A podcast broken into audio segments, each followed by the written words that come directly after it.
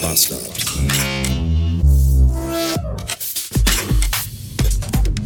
Guten Tag, hallo und willkommen zurück in einem Mittwoch haben wir heute tatsächlich schon. 26. April. Fröhlichen Alientag wünsche ich allen Xenomorphen, die hier zuhören. Ist bestimmt der ein oder andere dabei, könnte ich mir vorstellen. Pardon für alle, die gestern sich erschrocken haben, weil die Folge so abrupt endete. Äh, der Grund ist schnell erklärt. Ich wurde mal wieder überrascht. Im Laufe des Nachmittags raste eine Migräneattacke durch mein Großhirn, dass ich direkt dachte, ah, juhu, endlich mal was los hier. Und dann habe ich mir, mich dazu entschieden, einfach spontan nach Hause zu fahren, mich aufs Sofa zu legen und den Rest des Tages schlafend zu verbringen. Im Delirium.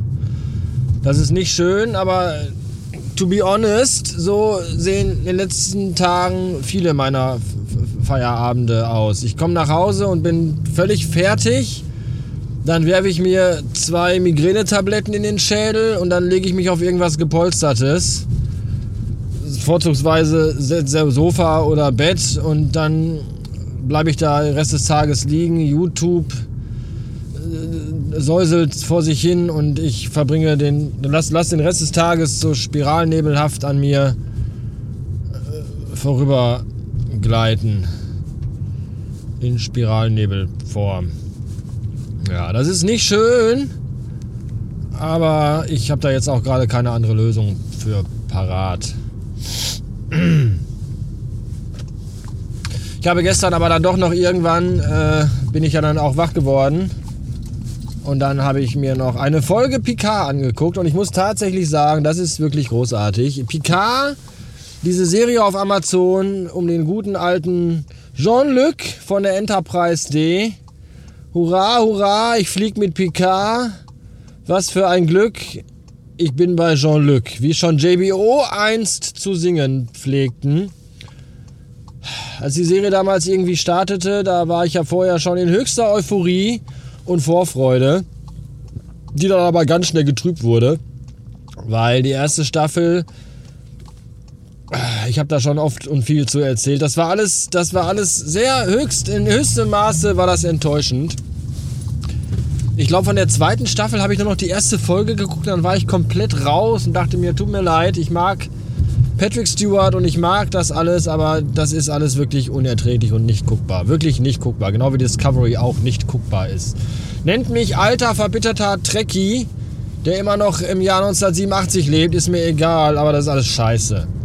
So, und dann ist aber jetzt in den letzten Tagen immer wieder so aufgeploppt, boah, Picard Staffel 3, wie geil, warum nicht gleich so, hurra und all das. Und da habe ich mir dann überlegt, dann sollte ich vielleicht auch mal dem Ganzen noch eine Schanze geben. Die Schanze heißt übrigens Michael.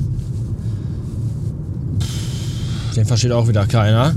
Und äh, was soll ich sagen? Ich bin tatsächlich ziemlich begeistert. Also ich, so sehr wie ich mich durch die erste Staffel quälen musste, so viel Laune macht die zweite tatsächlich. Also ich bin wirklich, das ist ein guter Fanservice, eine gute Story, tolle Charaktere. Was mich, was mich so ein kleines bisschen stört, ist einfach, dass jeder äh, alte Voyager oder TNG-Charakter, der irgendwie wieder vorkommt, mit einem riesen Bohe ja, äh, sehen Sie nicht? Sie sind doch die Tochter von Jolly LaForge. Jolly LaForge, das ist doch der größte und beste Ingenieur in der ganzen Sternflotte. So, und dann, äh, ja, das ist ja Lieutenant Worf. Mein Gott, Lieutenant Worf! Sie sind ja eine Legende! Weiß, jeder ist einfach riesig und übermenschlich. Das finde ich ein bisschen, da ist ein Raumschiff, eine Brückencrew und jeder von denen ist irgendwie. Ist, es wäre ja auch okay gewesen, wenn einer von denen vielleicht, keine Ahnung, Alkoholiker geworden wäre oder sie umgebracht hätte oder Depressionen bekommen hätte. Nein, alle sind super. Okay, Riker hat ein Kind verloren, was schon doof ist. Aber ansonsten ist das wirklich eine fantastische Serie. Also mir, hat, mir macht die gerade, ich bin bei Folge 4 oder 5 und dieser Captain auf der Titan, Captain Shaw heißt er, glaube ich. Oder Sean, wie das Schaf, ich weiß nicht. Den finde ich gut. Äh, Punkt. Coole Serie. Danke, dass ihr dann doch noch die Kurve bekommen habt und Picard einen würdigen Abschluss gegeben habt. Ich hab's gerade eben gelesen und ich bin noch immer maximal geschockt. Nikolaus Seemack ist tot.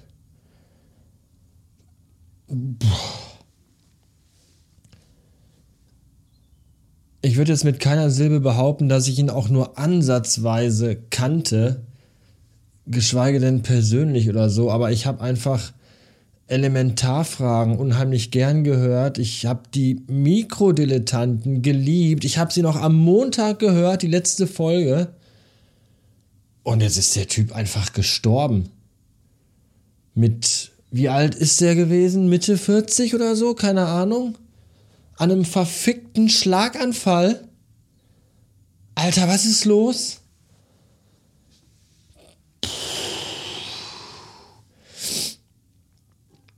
Leck mich fett, ey. Leck mich fett.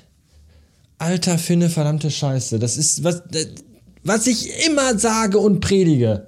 Genießt euer beschissenes Scheißleben und zerbrecht euch nicht für irgendeine Wichse den Kopf. Denn, zack, zack, und es ist vorbei. Zack. Gerade mit Mitte 40, gerade eben sitzt du noch da, nimmst eine Podcast-Folge auf, schreibst einen Tweet, nächsten Augenblick fällst du um Schlaganfall und bist tot.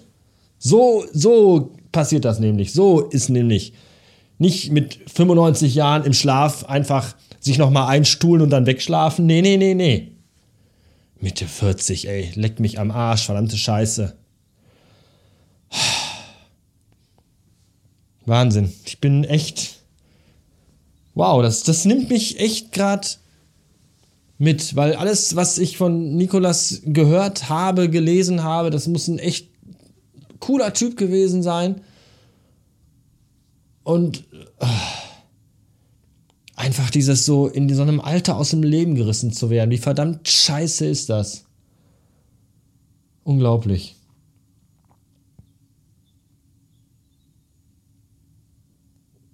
Ich bin echt fertig.